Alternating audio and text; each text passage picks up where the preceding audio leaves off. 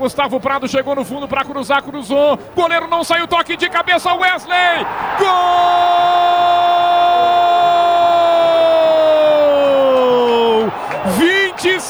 Segundos do segundo tempo!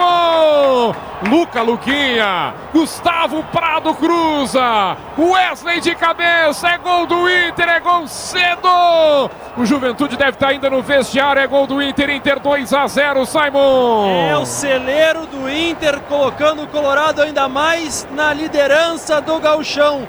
Luca disputou a bola no círculo central, tomou foi avançando, abriu na ponta direita para a revelação do ano do Inter.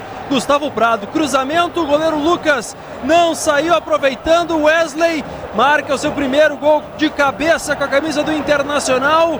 O goleiro tentou defender, mas a bola morreu no fundo do gol.